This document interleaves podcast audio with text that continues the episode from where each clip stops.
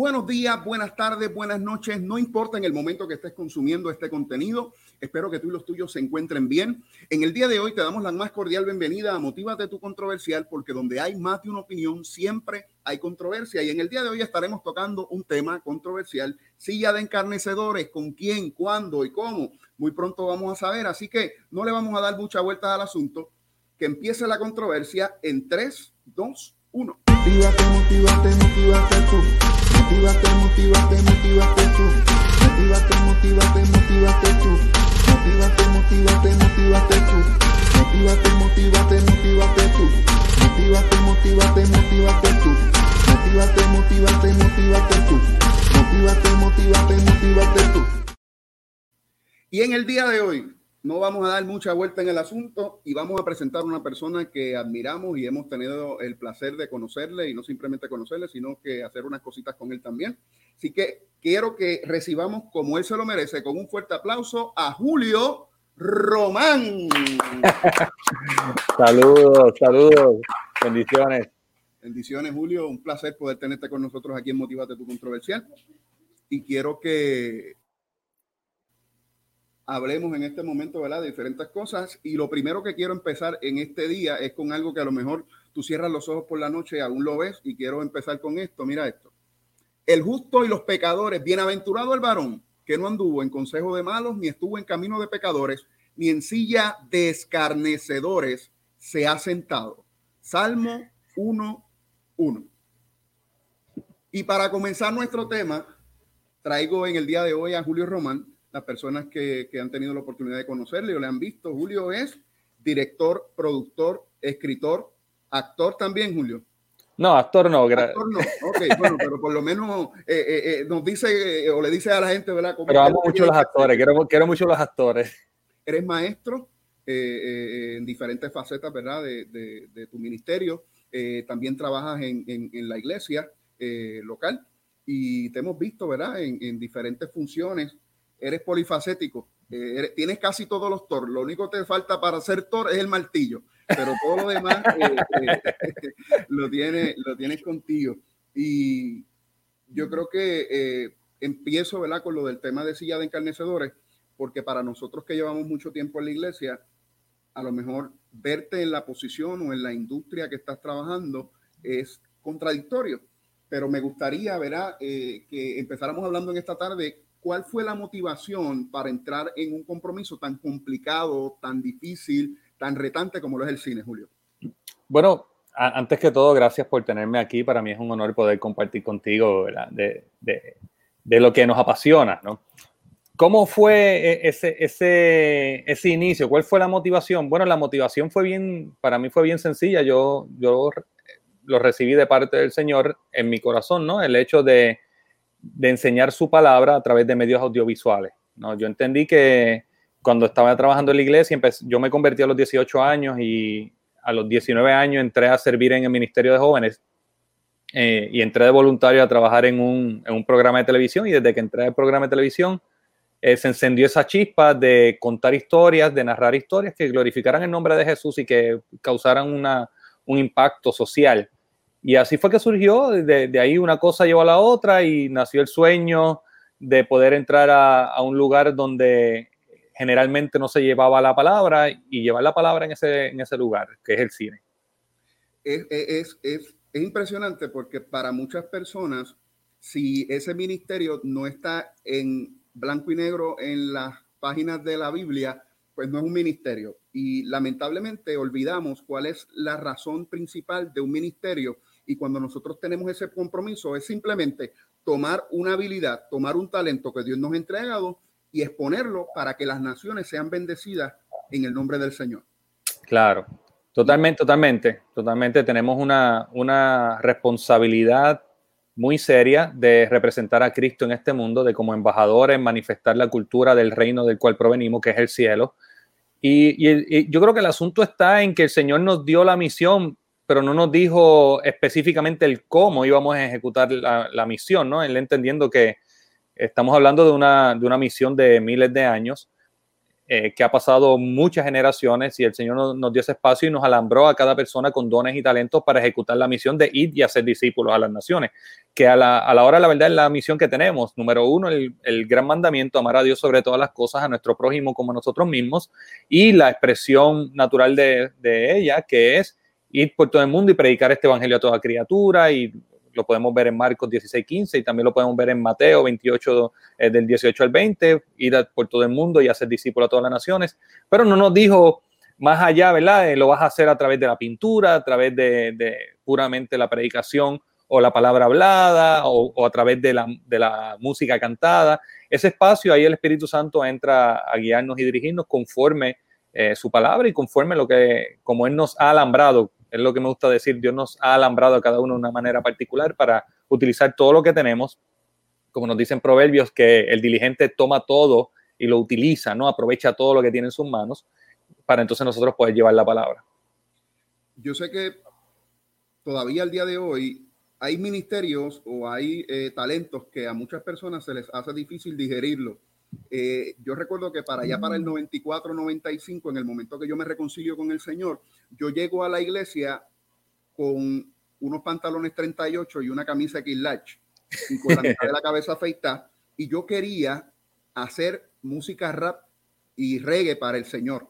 ¿Qué pasa? Que en el 94 y el 95 no estaba Funky, no estaba Alex Zurdo, no estaba eh, eh, Redimido, prácticamente no había nadie en ese aspecto.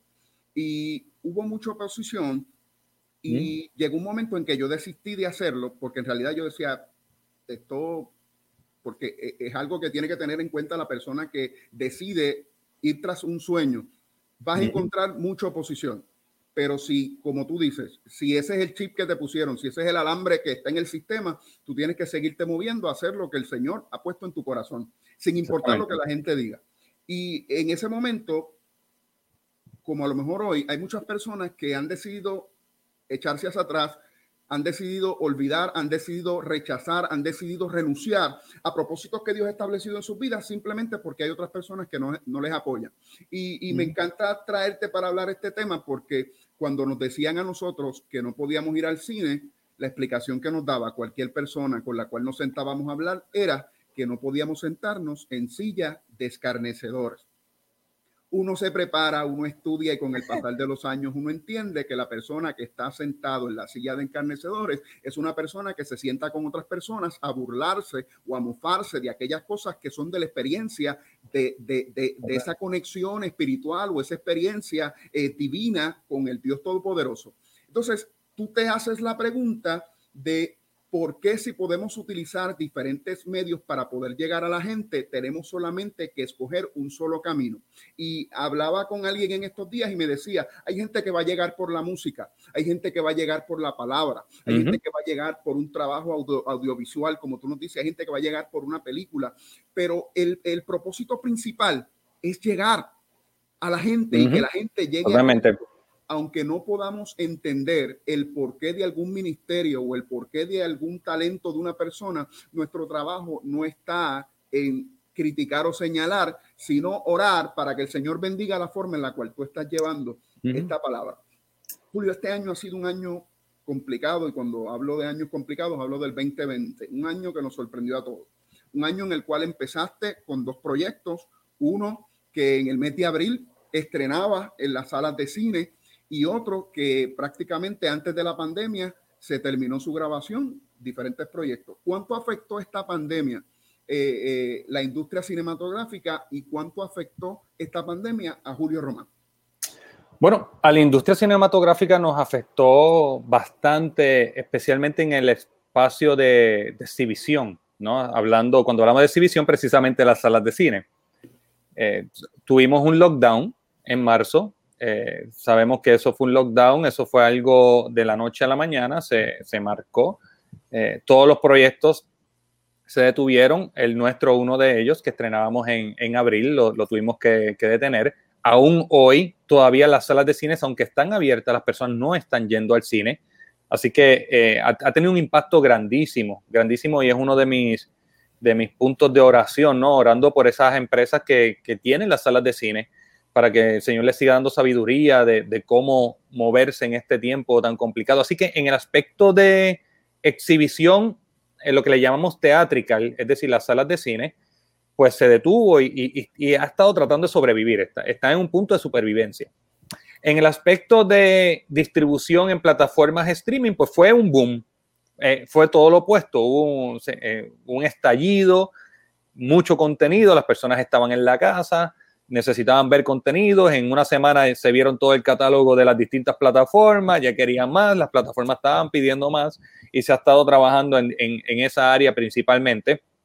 Muchos distribuidores y mucha, muchos estudios de cine aprovecharon el momento para hacer algunos cambios que querían hacer y anteriormente no se atrevían a hacerlos porque la industria es sumamente grande, pero esto pues, eh, presentaba un espacio idóneo para poderlo hacer y empezaron a hacerlo, ¿no? Eh, hablando de cerrar un poco la ventana de teatrical para el streaming, empezaron a llevar sus películas más rápidamente a streaming, lo vimos con Mulan, lo vimos ahora más recientemente con la de Wonder Woman, eh, que lo estuvieron trabajando. Ahora, a mí, en mi calidad personal, ¿cómo me afectó? Nos, nos afectó en el aspecto de, de exhibición, ¿no? El, el, proyecto se tuvo que, detener eh, la presentación en el cine. Honestamente, y, te soy totalmente honesto, yo no, yo no sentí, yo no sentí un golpe en esa área porque el proyecto va a salir en el tiempo que el Señor tiene determinado que salga para que sea de mayor bendición posible. Y, con lo, luego que vivimos la pandemia, pues ver eh, lo que trae la película Creeré, pues entiendo de que es más necesario su mensaje ahora post pandemia que pre pandemia. Entonces, no, no, sentí mucho en esa área, sí, obviamente nos, nos detuvo, ¿no? En lo que es la exhibición. Y por otro lado, en mi aspecto ya como escritor, pues yo, yo continué trabajando, ¿no? Yo seguí trabajando todo el año, terminé de escribir eh, tres películas, estoy, sigo eh, escribiendo, así que en esa área no se, no se detuvo, ¿no? Gracias a Dios. Y ahora entramos a, a, producir otra película. Entonces el área de producción sí tuvo unos meses que se detuvo, es más complejo. Eh, porque los, los parámetros y los protocolos de seguridad aumentaron, lo que tiene un impacto en los presupuestos de las películas, tiene un impacto en la estructura de cómo tú estructuras una película y tiene un impacto en la operación diaria de una película. Correcto. Entonces, eh, pero no, no, ¿verdad? No, no sueno eh, de que, wow, que, que, afectados estamos, porque entendemos de que hay personas que están mucho más afectadas que nosotros y, y, y, están luchando con lo que tienen, ¿no? Todos estamos manejando lo que tenemos en las manos conforme el Señor nos va guiando para hacerlo de la manera más efectiva posible. Así que sí, sí afectó por un área, por otra área, pues se levantaron muchas otras oportunidades, ¿no? Ese, ese espacio de quietud nos abrió muchas puertas para trabajar otros proyectos y entonces le damos gloria a Dios por eso, porque en ese espacio de quietud se nos abrieron esas puertas. Julio, ¿por qué se hace eh, eh, tan difícil para la gente percibir este aspecto de la afirmación como un ministerio, como una labor para llevar la palabra del Señor?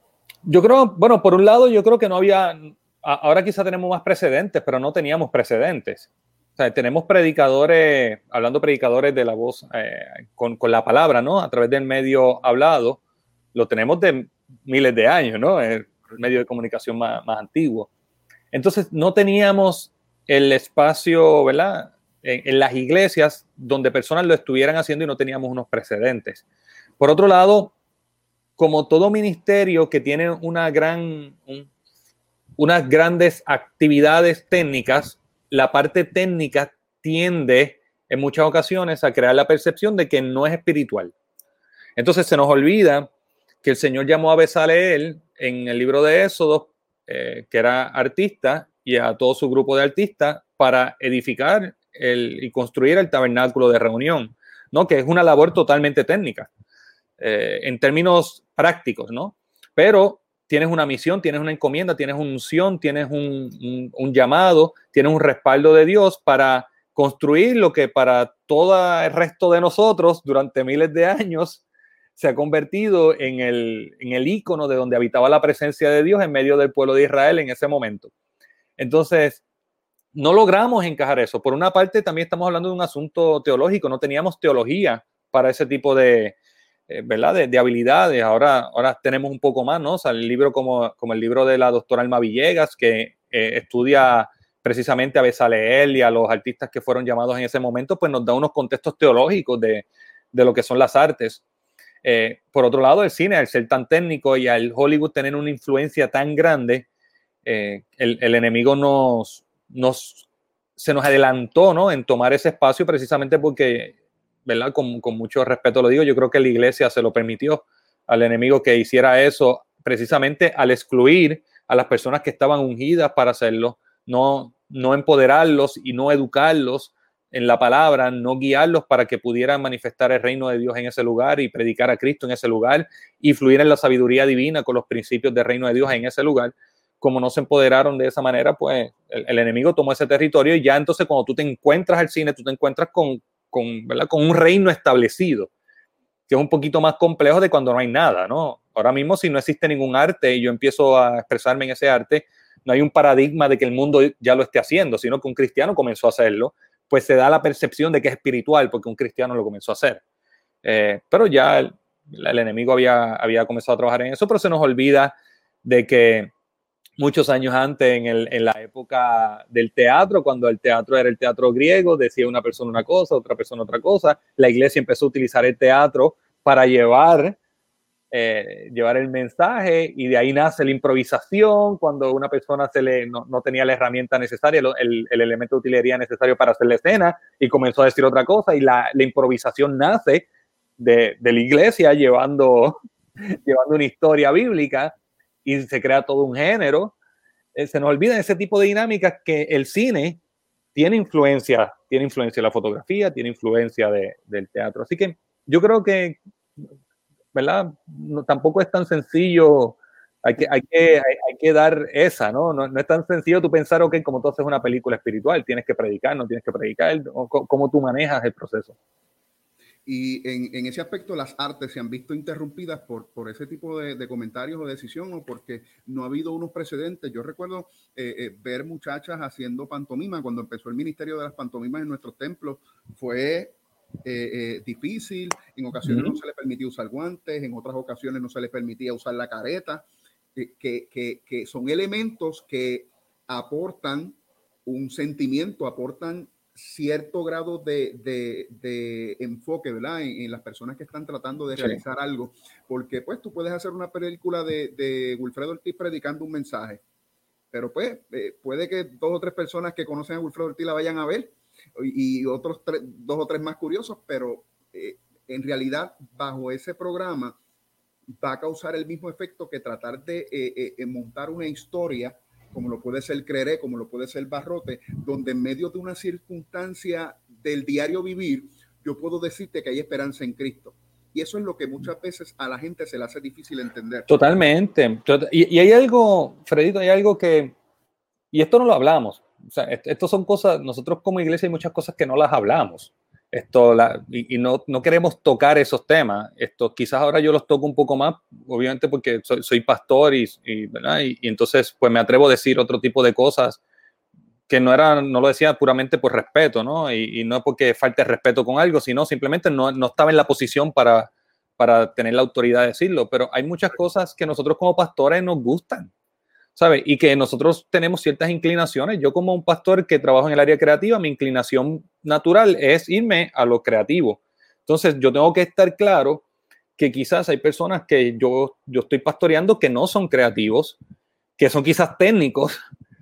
Y entonces yo no puedo, si me traen algo técnico de entrada, yo no puedo excluirlo y decir, no, eso no es de Dios. Y la razón por la que yo digo que no es de Dios, lo más probable es simplemente porque a mí no me gusta y no, y, y no es y no es algo que es lo que yo me dedico. Correcto. ¿Entiendes? Entonces no lo hemos visto en la palabra. Entonces e, ese tipo de cosas las ponemos un escrutinio más fuerte de la palabra. Es que la palabra no lo dice, pero ven acá, donde, donde tenemos librerías cristianas en la palabra, que creo en las librerías cristianas, donde tenemos ¿sabes? De todo, eh, podemos empezar a nombrar un montón de cosas que nosotros hacemos como iglesias que no están explícitamente escritas en la palabra, sino que son expresiones de la identidad de la persona conforme la identidad divina que Dios le dio. No, no, no es que está fuera de la palabra. Claro. Pero hay muchas cosas, eh, por ejemplo, yo, yo soy, el Señor me llamó a enseñar la palabra, pues yo siempre me inclino a la enseñanza de la palabra, a coger el texto bíblico, a ir y profundizar el texto bíblico. Y, y yo puedo decir tranquilamente, no, es que la gente no está estudiando la Biblia. Lo mismo un pastor que esté inclinado más hacia el evangelismo, que se va más por el área evangelística, o dentro de los cinco ministerios eh, está la oficina del evangelista, te va a decir que la gente no está ganando vida Entonces, tú le dices, y, a lo mejor él y yo hablamos y estamos hablando, es que tú los tienes ahí sentado más palabras, ya tienen suficiente palabra, que salgan. Por eso es que son cinco ministerios, son cinco oficinas y cada oficina es para edificar el cuerpo de Cristo. Tenemos que respetar cada oficina, recibir de cada oficina y capacitarnos para, para ejecutar el ministerio. Pero son cosas que normalmente no, no, no hablamos y, y, como no las entendemos, pues en muchas ocasiones los pastores han sido, ¿verdad? No, no en maldad, ¿verdad? con su buen corazón de cuidar a la gente. No, no, no. Vamos ahí o, o vemos una escritura y la interpretamos conforme a nuestra experiencia y es un reto, es un reto de humildad nosotros ver la palabra y poder decir, ok, espérate, Señor, ¿cómo se está moviendo Dios? ¿Cómo se está moviendo? guíame. Porque el que el mundo esté haciendo algo no significa que el, la actividad específica o el arte específico no es de Dios. Porque el enemigo... Eh, si el mundo lo hace, pues la iglesia no lo puede hacer. Ese, es el problema de esa percepción. Ese es el problema. Entonces, ¿cuál es el asunto? Si yo soy el diablo, lo único que tengo que hacer es coger algo de Dios, hacerlo en el mundo mal y ya yo, ya yo sé que los cristianos no lo van a usar. Ya tengo un arma menos. ya ellos tienen un arma menos. Entonces, pero piensa lo otro. Si el enemigo se está pasando el trabajo de pervertir algo, como por ejemplo, vamos a hablar de las artes si el enemigo se está pasando el trabajo de pervertir las artes para sembrar su mensaje, tú no vas a corregir un error con otro error, diciendo las artes no son de Dios. Porque si lo está permitiendo es porque hay algo poderoso en ese elemento, que él tuvo que tomarlo, cambiarlo, hacer el, el que haga, presentarlo para hacer lo suyo. Pues entonces nosotros lo que tenemos que hacer es buscar la realidad y la verdad de ello. Vamos a la palabra, que es lo que dice Dios de las artes. Cuando yo voy a la palabra, y yo encuentro, me, encuentro precisamente en el libro de Éxodo, donde se mencionan los primeros artistas, que Dios les dio sabiduría, el Espíritu de Jehová estaba sobre ellos, el Señor los capacitó para ellos hacer toda obra en arte. Tú empiezas, espérate, no, no, no podemos estar hablando de que el arte no es de Dios acá, porque aquí precisamente yo lo veo para construir el tabernáculo, eso es una de ellas. Vemos un David, un David, rey, profeta, compositor, salmista, eh, cómo él componía las canciones con la composición. Entonces no nos metamos siquiera a Jesús, que Jesús era un narrador de historia. Jesús eh, con las parábolas era, ese era su, su arte, narrar historias. Mientras estaba aquí en la tierra, hablo, ¿no? Cuando caminaba, eso era lo principal que él, que, que, que él expresaba. La primera serie de Netflix la hizo Cristo en el Sermón del Monte. El Sermón del Monte. y va del uno al otro.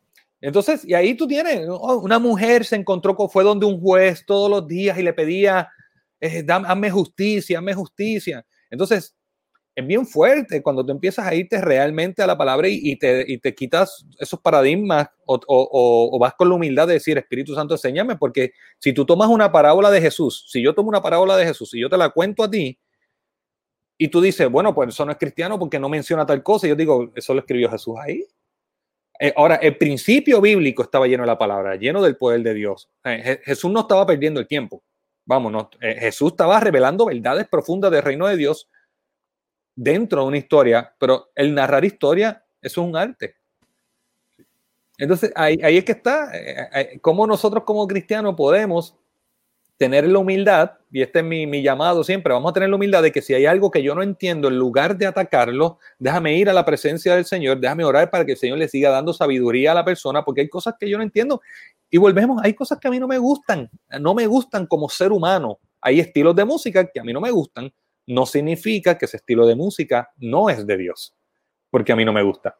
Entonces, eh, se nos, como seres humanos se nos hace complicado, se nos hace complicado soltar nuestros prejuicios y opiniones en esas áreas. Yo entiendo que eso es, es, es un punto muy importante, Julio, porque el primer problema es ese. Si a mí no me gusta y yo no lo considero de Dios, no es de Dios. No es de Dios. Y, y, y ese es el problema que hemos tenido porque no hay respeto. Correcto. no puedo respetar. Entonces, nos atacamos. Nos atacamos en las redes, nos atacamos. Eh, Julio Román eh, está haciendo cine para el enemigo. Yo me he sentado con Julio Román, yo he hablado con Julio Román, yo sé cuál es el corazón de Julio. No, pero lo ataco porque lo que está haciendo no me gusta. Pero no me doy la oportunidad de escuchar lo que se está haciendo. Porque cuando tú le preguntas a la gente, ¿usted ha visto el trabajo de Julio Román? No, no, no, yo nunca lo he visto. Entonces, ¿cómo lo estamos criticando? Claro, no, y lo triste, lo que es triste para mí, y esto es lo que a mí me rompe el corazón, es que en ese momento que la persona hizo eso, ya está pecando.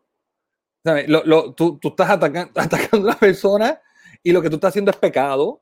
Ya está Lo que pasa es que lo enmascaramos y decimos, no, el Señor me llamó a traer sana doctrina. Vamos, vamos, estás pecando. Uno. Número dos, tú estás trazando una línea, creando una guerra civil dentro del reino de Dios. Porque ya tú tienes entonces, en el momento que yo escribo ese comentario, ya yo estoy posicionando algo para que una persona vaya a favor o en contra. Estoy sembrando división en medio del cuerpo de Cristo. Entonces, a la mera hora, Dios no me llamó a eso. A mí, cuando tú tienes cuando tú estás ocupado haciendo lo que Dios te llamó a hacer, tú no tienes tiempo para criticar lo que otras personas están haciendo y a ti no te gusta. Entonces, yo lo que digo es, si no te gusta, mira, te voy a dar una revelación bien grande. Si no te gusta, uno agarra el dedo y hace así. Y le escrolea. ¿Ya? Sweep up, sweep up ya. es tan fácil. Hay, algo como que ese, ese cuadrito de comments, como que llama a las personas, como que no me gusta, tengo que escribir. No, mira, ¿sabes qué? otra revelación. Tú no estás obligado a escribir en aquellas cosas que no te gustan. No estás obligado, eres libre. No escriba, le das para arriba y ya. ¿Por qué? Porque estoy trazando, estoy, estoy sembrando división en medio del cuerpo de Cristo y, no, lo que no. es eso, Julio, que como no le gusta, si a usted no le gusta algo, pues como tú dices, eh, eh, eh, cuando chiquitos nos decían, si no te gusta, no te lo comas. Pero nosotros no nos los comemos, pero tampoco queremos que el que se lo quiere comer lo disfrute. Y ese es el problema. Pero tú sabes que es lo peligroso, y, aquí tenemos que, volvemos, me, me, gusta esta conversación porque estas son cosas que no se hablan. Normalmente este tipo de conversación no, no se da. Esto, pero el problema, el problema de eso es que está, caemos en una, en una pretensión, caemos en orgullo, caemos en, en, en pensar que lo que yo conozco de la palabra es toda la palabra. Y no es así. Lo que yo conozco, la, la palabra nos dice en 1 Corintios capítulo 13, nos dice, porque conocemos, en parte conocemos y en parte profetizamos. Lo que tú crees que tú conoces, aunque tú creas que lo conoces completamente, es una parte. Entonces, nosotros en muchas ocasiones pensamos que yo lo conozco, que lo que yo conozco de la Biblia es toda la Biblia, número uno. Número dos, empiezo a medir las personas en base a mi experiencia con Dios. Y, a mí, y no, es, que eso no es así porque Dios no trabaja así. Espérate, conmigo Dios no trabaja así, pero ¿cómo trabajo con esa persona? Yo no lo sé. Yo no sé cómo Dios trabajó con, con, esa otra persona, cómo fue la experiencia con esa otra persona. Mi esposo y yo, no sé si tú conocías, mi esposo y yo no, no podíamos tener hijos, tuvimos 12 años sin poder tener hijos. Eh, luego de 12 años, el Señor eh, hizo un milagro en medio de una, de una celebración que tuvimos en nuestra iglesia. El pastor oró por nosotros, nos trajo una, una, palabra profética, luego ella quedó embarazada y pasó todo este proceso. Es mi experiencia con Dios de ese proceso. Yo no te puedo decir a ti, es que voy a crear una doctrina de que, bueno, tú no puedes tener hijos, espérate, y, te pasaron al frente a orar. No, porque si no te pasan al frente a orar, no, no vas a recibir, porque cuando, así fue que Dios nos dio el hijo a nosotros, tiene esa oración. tiene que aprovechar. tiene que aprovechar. Fuiste fulano. Ahí es que está. Entonces, e, empezamos a extender nuestra experiencia cristiana hacia otras personas. Y, la, y a la hora de la verdad, hay cosas que, que no resuenan conmigo y es real. Y hay cosas que sí. Pues entonces, yo tengo que estar claro en qué es la diferencia entre esto me lo dice la palabra a esto no me gusta como ser humano. Y tener la madurez suficiente para amar a mis hermanos, volvemos, el más grande mandamiento, amar a Dios sobre todas las cosas, a nuestro prójimo como nosotros mismos. Entonces, cuando vamos a la palabra, la palabra dice que cómo conocerá el mundo que somos discípulos de Jesús. La palabra nos expresa dos cosas principalmente. Nos expresa número, número uno, cuando nos amamos los unos a los otros, y número dos, cuando damos fruto qué fruto estoy dando. No puede el árbol bueno dar mal fruto, tiene, tiene que dar buen fruto. Entonces, crítica, instintivamente lo sabemos, crítica, pelea, eh, chisme, son buenos frutos. Todos sabemos que no. instintivamente lo sabemos, lo que pasa es que no, una, una crítica constructiva una crítica constructiva. No, quiero corregirlo, ¿verdad? Lo que pasa es que eso no está mal porque eso, eso, eso afecta a los, a, los, a los pequeños cristianos, pero mira que entonces tú estás yendo por todas las iglesias, aunque no sean conocidas, porque eso lo hacemos con los conocidos, aunque no sean conocidas por ahí buscando la, la, ¿verdad? la doctrina que se está dando para ver si no es buena doctrina o si, o, si no es sana doctrina y estás con, de manera consistente haciéndolo con todo. No, la realidad es que no, porque nosotros aprovechamos las personas que no nos gustan, ¿me entiendes? Y no nos gusta esto, no nos cae esto. Entonces, como cristianos, tenemos, y esta es una de las cargas que yo tengo, y yo, honestamente yo no sentía esto, una vez me ungieron de pastor, como que eh, cayó todo este peso de la iglesia, ¿no? El amor hacia la iglesia y de quiénes somos, y de quiénes somos en Cristo, y de, y de lo que Dios desea con la iglesia. Yo tengo que tener la madurez de decir, yo amo a Dios sobre todas las cosas y yo amo a mi hermano, independientemente escúchame bien, independientemente si yo, que yo esté de acuerdo o no, porque, y tengo que honrarlo, tengo que fluir en honor, la palabra me enseña que yo tengo que fluir en honor hasta a mis enemigos, dice que si mi enemigo tiene algo contra mí, yo tengo que amarlo y yo tengo que hacerle bien, hacerle bien. Entonces, ¿cuánto más a mis hermanos? ¿Cuánto más a mis hermanos? Entonces yo creo que tenemos que regresar a lo básico, no nos, no nos, no nos compliquemos tanto la vida, vamos a, a volver al amor. Interesantemente, muchas personas dicen, no, pero la iglesia antes no era así. Mira, la iglesia ha tenido estas situaciones de principio. Tuvieron la situación cuando Pablo empezó a predicarle a los gentiles, se formó el mismo revolú, el mismo. La diferencia, ok, es que ellos, están, ellos no se están circuncidando. Ellos no están guardando la ley de, de, Moisés. Y se formó el, mismo revolú de unos diciendo una cosa, otra. ¿Qué hicieron ellos? Se reunieron todos como un grupo, empezaron a hablar, espérate, ¿qué el Señor está haciendo? Vamos a ver lo que el Espíritu Santo está haciendo se dieron cuenta de que el Espíritu Santo había sido derramado sobre los gentiles, sin haber sido circuncidados, sin haber seguido la, la, ley de Moisés. Y entender, espérate, el Señor está haciendo otra cosa, pero son los hechos que se han tenido de, siempre en distintos temas y, lo más probable van a continuar. Lo importante es que nosotros, yo no fomente ese tipo de, de problemas y yo empiece a amar. No sé, fue una respuesta como que más larga, ¿verdad? De lo que estaba. pero, pero, pero vamos, vamos en el tema, porque cuando hacemos eso, entonces sí nos sentamos en la silla de escarnecedores. Porque Totalmente. sin darnos cuenta, sin darnos cuenta, yo estoy criticando y burlándome y tomando como algo negativo algo que está inspirando Dios en la vida de otra persona. Total, no, y tú estás diciendo algo que es bien fuerte, porque mira lo siguiente. Y si yo estoy equivocado, nunca nos hemos puesto a pensar eso. Y si, y si realmente nos encontramos como como aparece en la palabra, que querían detener a los discípulos en el libro de, Hechos, y Gamaliel dice, si esta obra no es de Dios, se va a acabar, pero si es de Dios, no nos hallemos a nosotros mismos luchando contra el Dios invisible. Entonces yo digo, digamos que lo que tú estás haciendo, tú estás haciendo este programa, yo no estoy de acuerdo, digamos que yo no estoy de acuerdo. Mi pregunta es, yo puedo estar en lo correcto, que lo que él está haciendo está mal, o yo puedo estar equivocado. Yo prefiero equivocarme amándote, orando por ti y bendiciéndote, y que a la mera hora esto no era de Dios, pero yo te amé, te bendije y, y oré por ti. Prefiero equivocarme de esa manera a equivocarme criticándote y tirándote y después me doy cuenta que a lo mejor no me doy cuenta en la tierra, que es lo más triste del mundo, que no me dé cuenta en la tierra y que llegue al cielo y me voy a encontrar contigo en el cielo después que te dije que te ibas para el infierno y todo, me voy a encontrar contigo y que de momento me encuentre en el cielo contigo y reciba una representación de mi Padre Celestial porque fui piedra de tropiezo en tu, en tu ministerio. Y te ponen en la litera de arriba mía.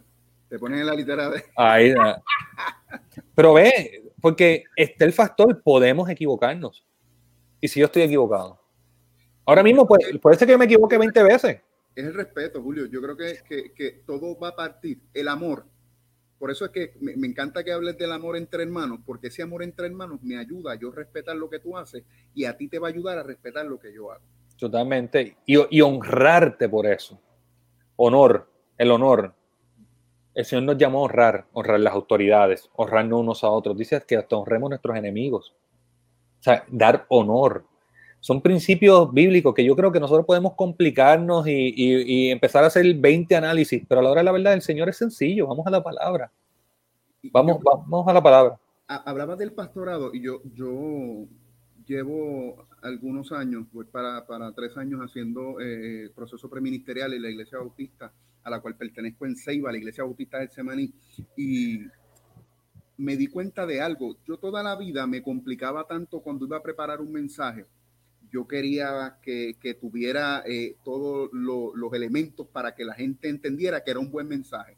Cuando llegué a trabajar cerca del pastor y de la pastora en la casa, me di cuenta que el Evangelio es simple, Julio, que a veces estamos complicándonos en el altar y la gente ni nos entiende lo que estamos diciendo. Totalmente. Totalmente, totalmente. Estamos hablando en, otro idioma que no es. te das cuenta que quien hace y quien va a realizar la labor no eres tú con todos los inventos y todas las cosas que preparaste, es lo que va a hacer Dios por medio del mover de la palabra. Así te pares tú y digas que Jehová es tu pastor y que nada te faltará, el propósito que va a cumplir Dios en medio de la congregación se va a dar.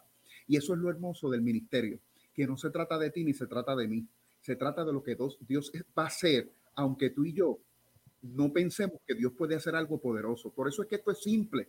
Mientras más simple podamos hacer, mi mamá siempre decía algo y me decía, en una ocasión un predicador, antes de subir al altar, se le paró una hermana de la iglesia y le tocó el hombre y le dijo, pastor, en la iglesia nos visita un niño.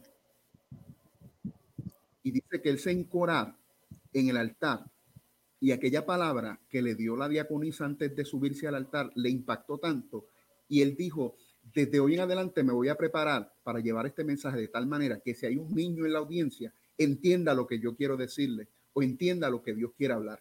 Eso es amor. Eso es amor. Yo creo que a veces nos enfocamos tanto en, que digan, no, mira, sabe de teología, mira, usó la escatología, eh, habló de, de, Apocalipsis y no nos encargamos de que la gente que aún no sepa de escatología, ni de Apocalipsis, ni de Cristología, ni de ninguna de las cosas que podemos estudiar en el seminario, pueda entender el poder de la misericordia de Dios por medio de lo que estamos haciendo. Y, y tú, tú, has dado en algo todavía aún más profundo que te, que, que te metiste ahí y lo, y lo voy a tirar porque la culpa es tuya. Seguro. te estoy diciendo para que digan que sabe de teología, de escatología. Empezamos a, hacer toda esta serie de, cosas, predicaciones, no, lo que sea, para que la gente sepa lo que sabemos. el, evangelio no se trata de nosotros, se trata de un rey y su reino. Se trata de que vean a Cristo, se trata de guiar a las personas a tener un encuentro con Cristo. Entonces, como, como no tenemos clara nuestra identidad, empezamos a tratar de compensar con eso que me aplaudan por lo, por, por lo que hago, empiezo a, a buscar valor y encontrar identidad en, mi, en, en, lo que hago, en mi trabajo. Yo amo el cine, me apasiona el cine, el cine no es mi identidad. Eso no puede ser, yo, no dependo de si una película le, va bien o mal, eso, eso no es, mi identidad no está ahí, mi identidad está en Cristo y mi trabajo es representar a Cristo, sea en una película de cine, sea con mi familia, sea con mis hijos sea con mi esposa, yo tengo que representar a mi rey. Yo tengo que representar a mi amado. Y entonces, yo tengo que empezar a dejar de mirarme a mí y empezar a mirar a Jesús. Y empezar a guiar a las personas hacia Jesús. Y empezar a entenderle que hay muchas cosas que yo no conozco, que yo no sé, pero sobre todo, yo amo a estas personas. Tú tienes que amar a las personas. Yo, yo amo, realmente yo amo los actores. Yo amo la, gente que trabaja en cine, yo los amo, yo siento amor hacia ellos, por eso Dios me envió a ellos. Yo amo los artistas, los, los, amo. Y cuando hablo de artistas no estoy hablando de celebridades, estoy hablando personas de las artes. Y tú, y, tú empiezas a amar a esas personas porque el Señor los ama. Entonces, ¿a quién enviaré y quién irá por nosotros? Como dijo Isaías, dije yo, Señor, heme aquí, envíame a mí. Yo voy, yo voy, no te preocupes. El Señor te va a enviar el Señor te va a enviar a, las personas. Entonces nosotros como, como iglesia tenemos que amarnos, hermano. Tenemos que empezar a amarnos, respetarnos, entender de que yo no tengo toda la expresión de Cristo en mi vida y empezar a honrarnos. Dar, dar. Tú no vas a fallar en el honor. O sea, tú no, cuando tú amas, tú no fallas en el amor. El amor no falla. O sea, si estás en duda, ¿Qué, ¿Cómo actúo? Ok, ¿cuál es la acción de amor en este momento? No, no, pero el amor me lleva, el amor por esto. No lo, no, no, no lo justifiquemos, vamos dejando de, vamos, vamos a madurar. Y es tiempo de que maduremos, iglesia. La iglesia tiene que madurar, tiene que madurar. Tenemos que meternos en la palabra, tenemos que meternos en comunión con el Espíritu Santo y, amar.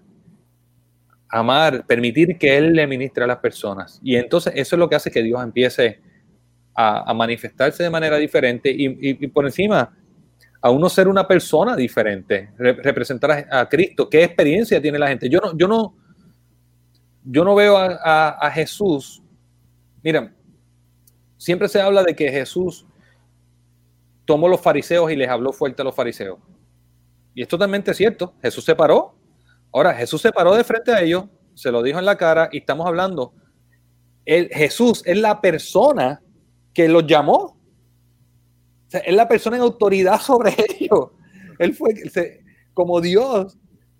Yo estoy en, totalmente, en total libertad de corregir a mis empleados, en total libertad de corregir a las personas que están trabajando para mí, que yo le di una encomienda y la están haciendo mal. Y que no solamente la están haciendo mal, sino que la están haciendo de una manera que le está haciendo daño a al propósito específico por el cual yo se lo di. Yo estoy en completa libertad de eso. Ahora, yo no soy tu pastor, Fredito. Tú no eres mi empleado. ¿Me, estás entendiendo por, por dónde voy la, la, cosa? Entonces, le atribuimos cosas que Jesús hizo a nosotros y hay que entender, sí, Él nos dejó ejemplo para que sigamos sus pisadas y hay unas cualidades de Él que son de Él en su, en su capacidad como Dios, ¿no?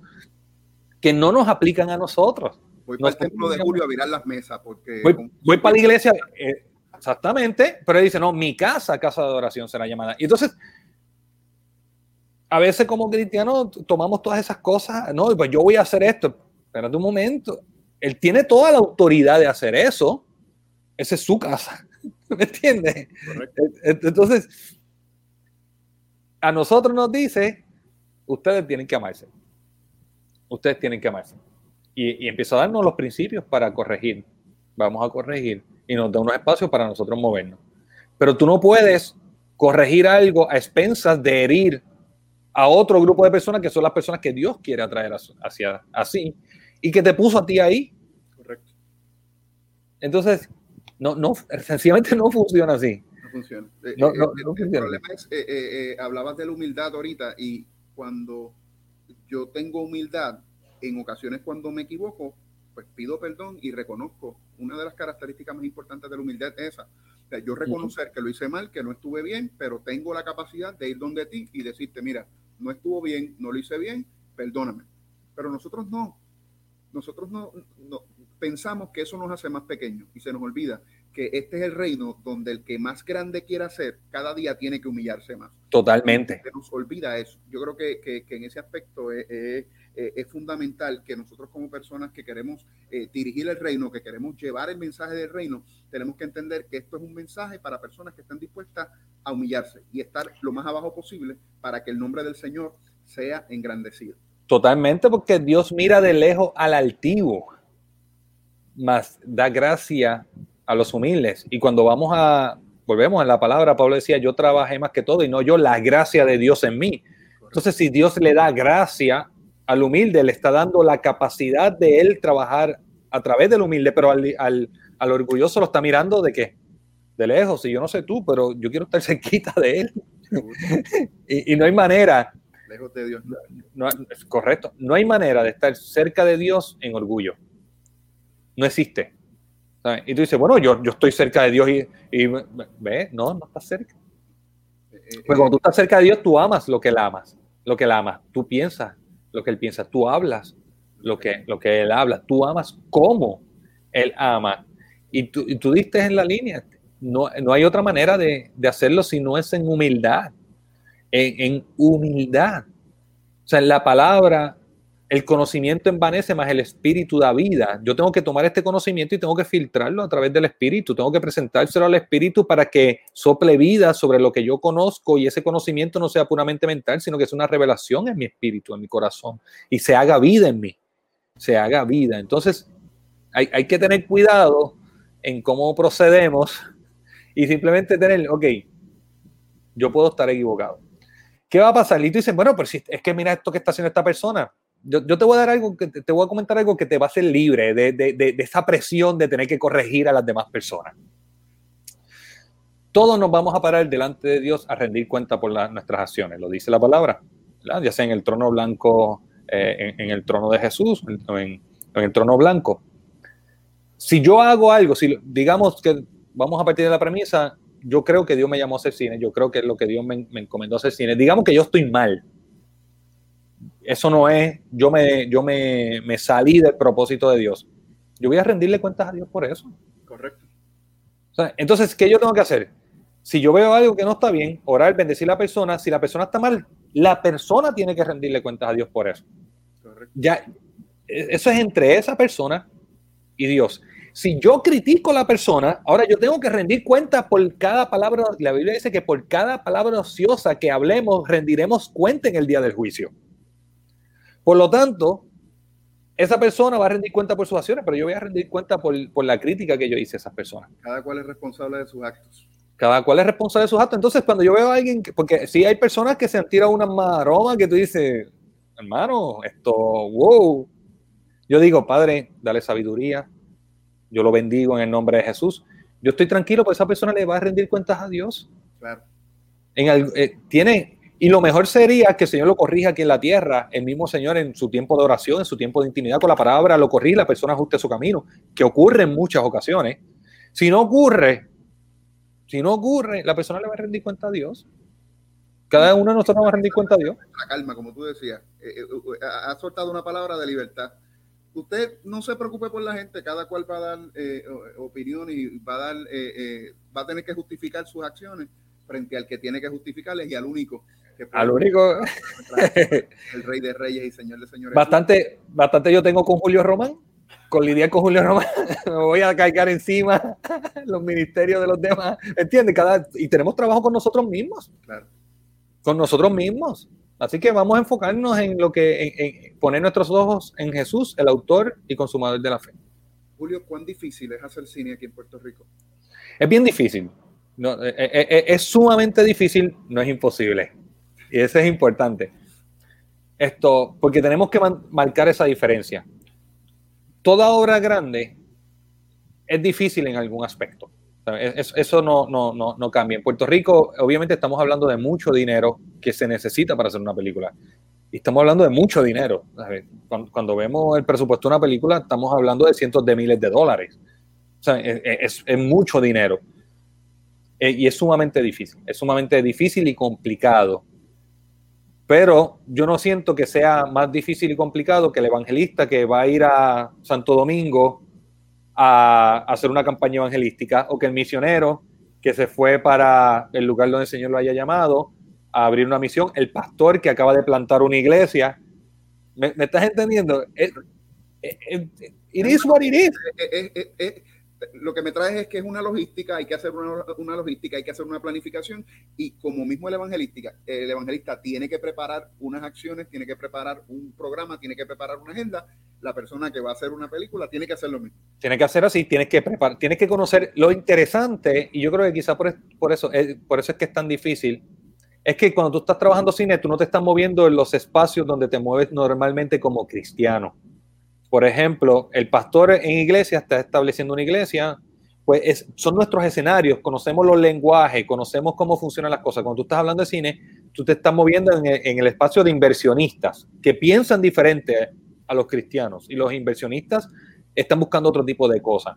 Estás hablando de exhibidores, estás hablando de distribuidores, estás hablando de ciertos espacios que como un ciudadano tradicional tú no tienes acceso. Por lo tanto, cuando tú empiezas a entrar en esos espacios, te llevas una sorpresa bastante grande de cómo en efecto funciona y, cómo en efecto se trabaja, que te lleva a decir, Señor, guíame para seguir aprendiendo. Y te voy a dar un ejemplo tranquilamente. Yo entré al cine porque quería hacer películas para que transformaran la cultura.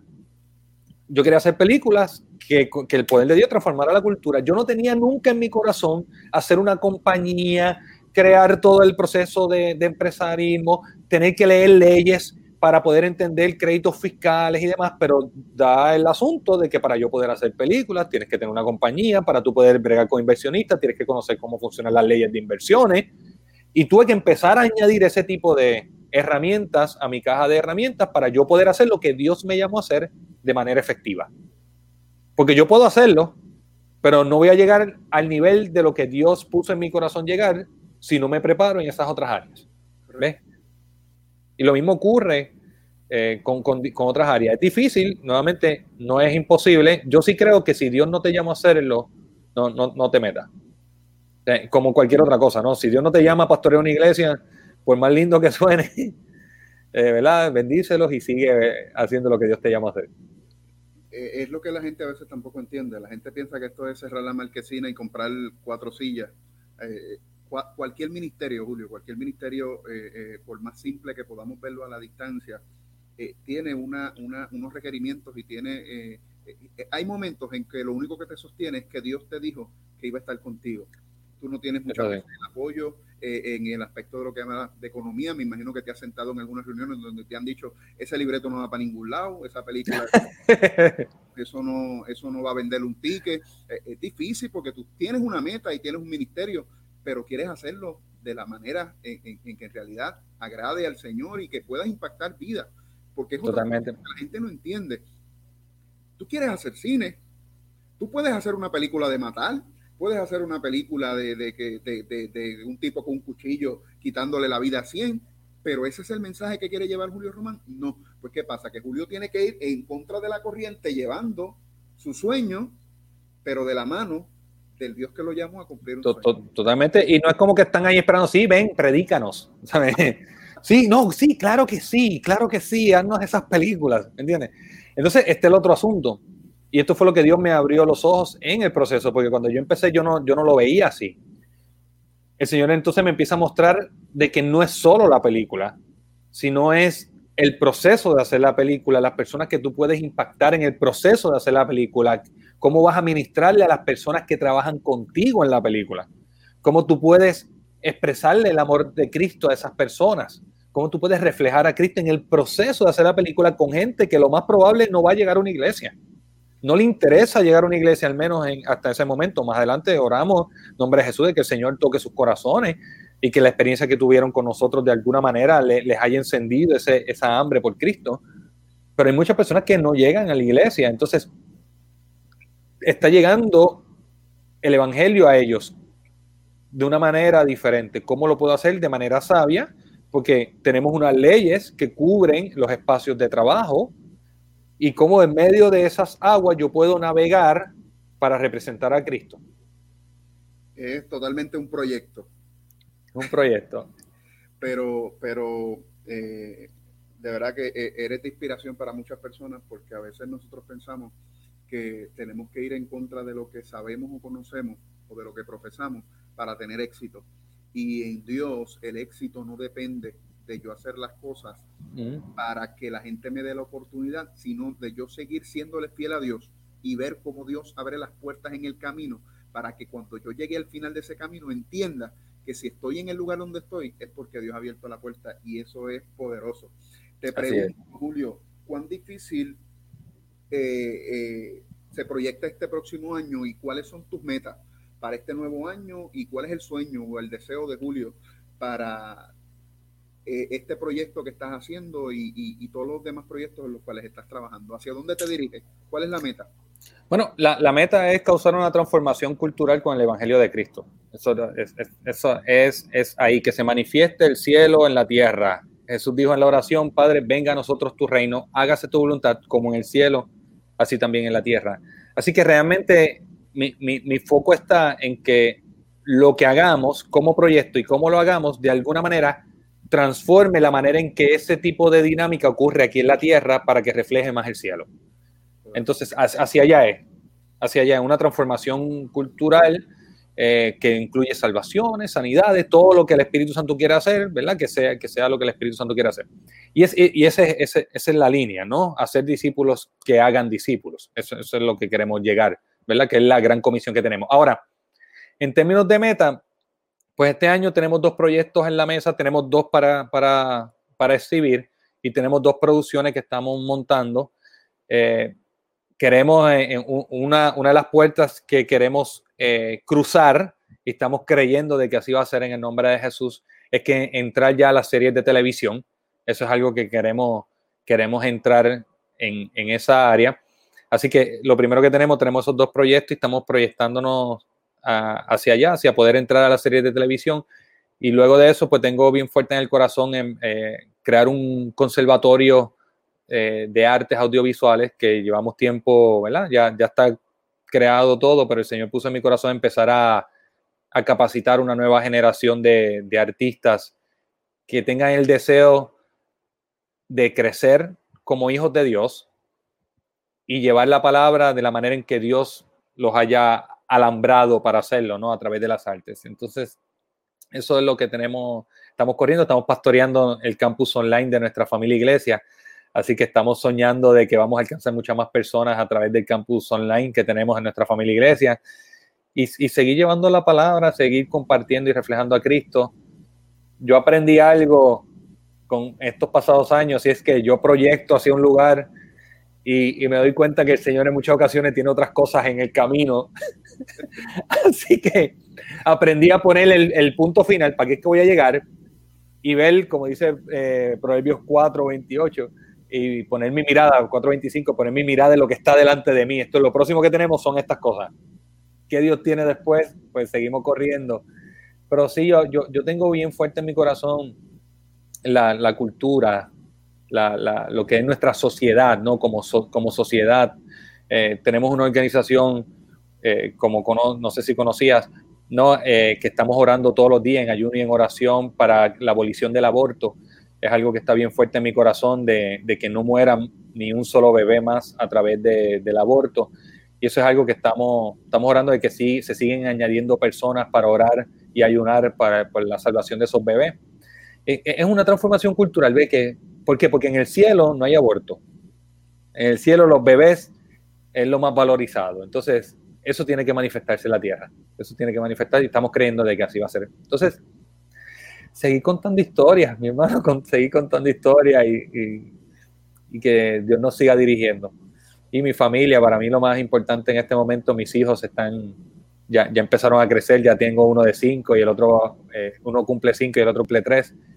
Eh, estamos encaminados, ¿verdad?, en, en ayudarlos a, a, ver cuál es su propósito, qué es lo que Dios tiene para ellos y poderles, poderles ayudar en eso y poderlos encaminar en, ¿verdad?, lo que Dios tiene para ellos, ¿no? No lo que yo quiero, qué, qué, es lo que Dios tiene para ellos y poder. Y estamos en ese tiempo.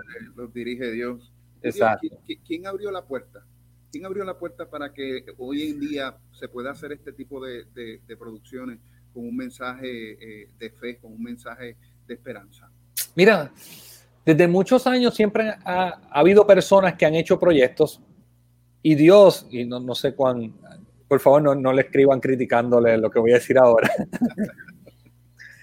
Pero Dios hasta ha usado personas que no son cristianas para abrir la puerta. Eh, hablando de que se hicieron películas hace mucho tiempo atrás, como tú muy bien sabes, Los Diez Mandamientos y una serie de películas que se hicieron hace, hace muchos años. Antes de Titanic, eso fue la película de la, de la, de la, de la, la, una de las películas más taquilleras de la historia, es Los Diez Mandamientos. Correcto. Pues esa es una de las películas que en su momento abrió paso. Más recientemente, cuando Mel Gibson hizo La Pasión del Cristo, eso, eso fue un game changer esto, porque la industria de Hollywood empezó a prestar atención a la audiencia cristiana y eso no, no ocurría. Poco más acá vienen los hermanos Kendricks, que no fueron los primeros, ¿no? Ya veían, venían otras personas haciendo películas, pero los hermanos Kendrick, cuando hicieron Facing the Giants, lograron inspirar a muchas generaciones. Yo, entre, ¿verdad? Uno de ellos fui yo. Pero la película le fue muy bien en el cine y eso hizo que, se, que les financiaran una segunda película y poco a poco empezó a abrir una puerta en Estados Unidos. Entonces, Dios ha utilizado muchas personas en muchas áreas y, te voy a decir algo. Ahora mismo hay personas trabajando en estudios seculares que son cristianas y Dios las tiene puestas en esos estudios para cuando vengan películas cristianas, ellos logran que le abran las puertas. Yo conocí una persona así, conocí una persona que trabaja en una cadena de cine y la persona es cristiana y la persona en la que está logrando que se pasen las películas cristianas en las salas de cine en su país. Y trabaja para una cadena de cine secular. Y dio la... Por eso, te, por eso es que yo te digo, no, hay que tener cuidado con lo que a veces pensamos que es o no es de Dios. Dios tiene personas así. Yo conozco un amigo también que tiene un festival, trabaja en un festival de cine que no es cristiano. Y en ese festival de cine que no es cristiano, se presentan películas cristianas porque él está ahí y él ha logrado que traigan películas cristianas.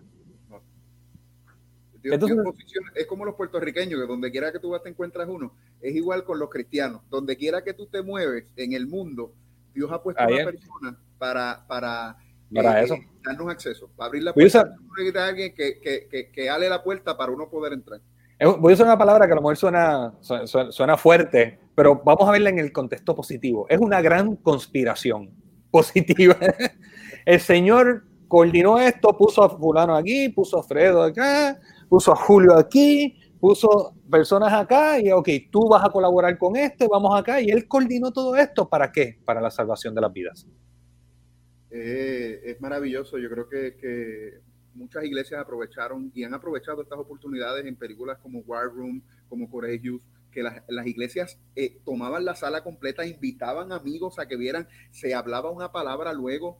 Yo he, yo he ido a diferentes películas y la única película donde yo he visto a la gente salir en silencio es la de la Pasión de Cristo. La gente era en silencio hasta que se montaban en el carro. Yo creo que tenemos la oportunidad, hay unos jóvenes de, de la iglesia Bautista Jerusalén eh, eh, en, en Luquillo, que tienen una actividad que se llama Cine con Cristo, llevan eh, danzores, llevan... Eh, y antes de que empiecen las películas, eh, dan como un devocional frente al cine. Y la gente se acerca a verlos y luego de que terminan el devocional, entran con la gente que invitaron a ver las películas. Eh, hay diferentes formas de hacerlo y de verdad que cada cual hace, hace eh, el trabajo como, como quiere hacerlo.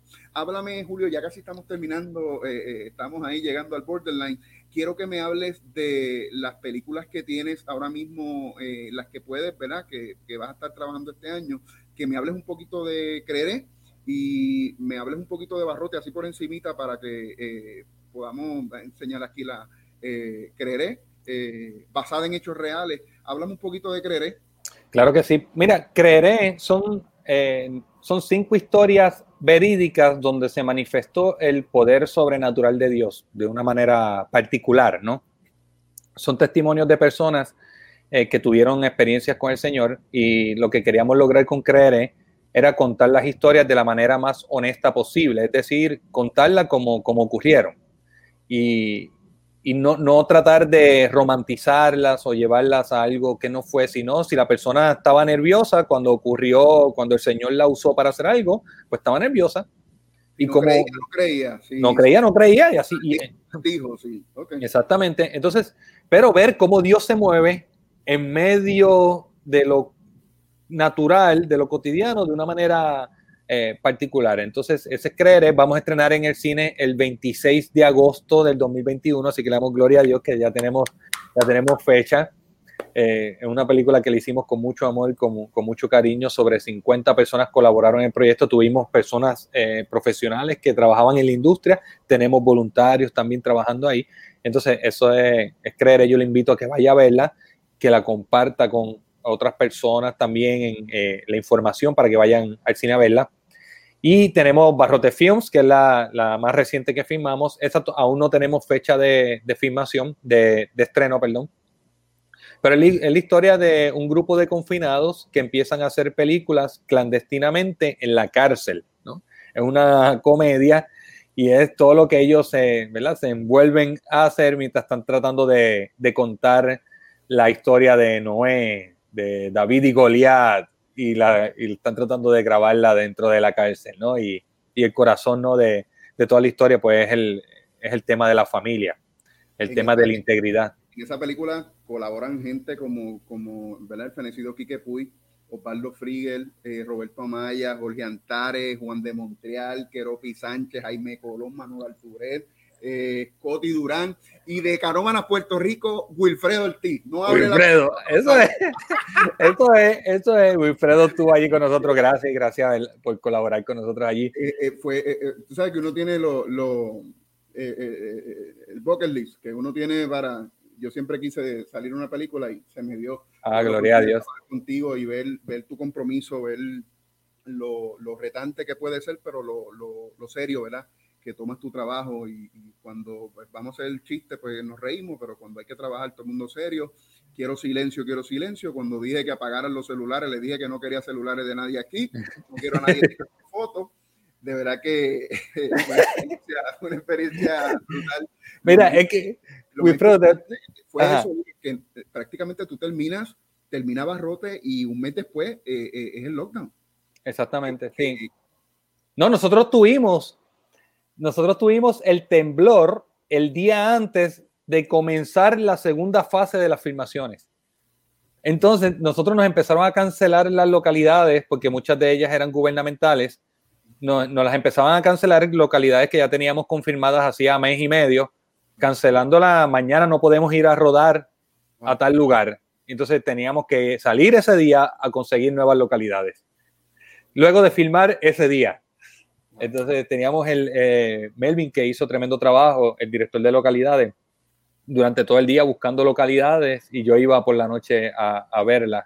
Me enseñaban fotos durante el día. Luego de que ya las teníamos coordinadas hacía mes, mes y medio. Esto, así que e, e, eso es particular. Pero quería darte una nota con eso de que está mencionando de que cuando relajamos, relajamos y cuando trabajamos, trabajamos. Algo que yo aprendí hace mucho tiempo, ¿verdad? Es que lo que estamos haciendo es para el Señor.